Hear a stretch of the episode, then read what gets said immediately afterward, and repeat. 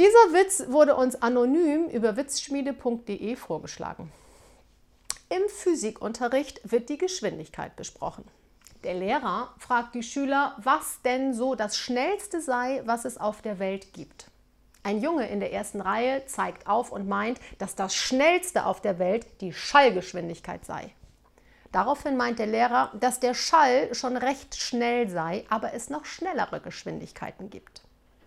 Ein Mädchen in der zweiten Reihe merkt an, dass die Gedanken das schnellste seien, was es gibt, denn diese gehen mit Lichtgeschwindigkeit.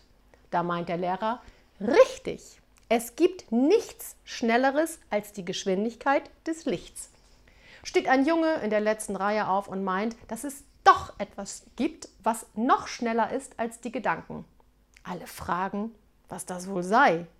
Da meint der Schüler, das wisse er nicht genau, aber er habe am Vorabend vor der Schlafzimmertüre der Eltern gelauscht und habe gehört, wie die Mutter zum Vater sagte, das ging jetzt schneller, als ich mir gedacht habe.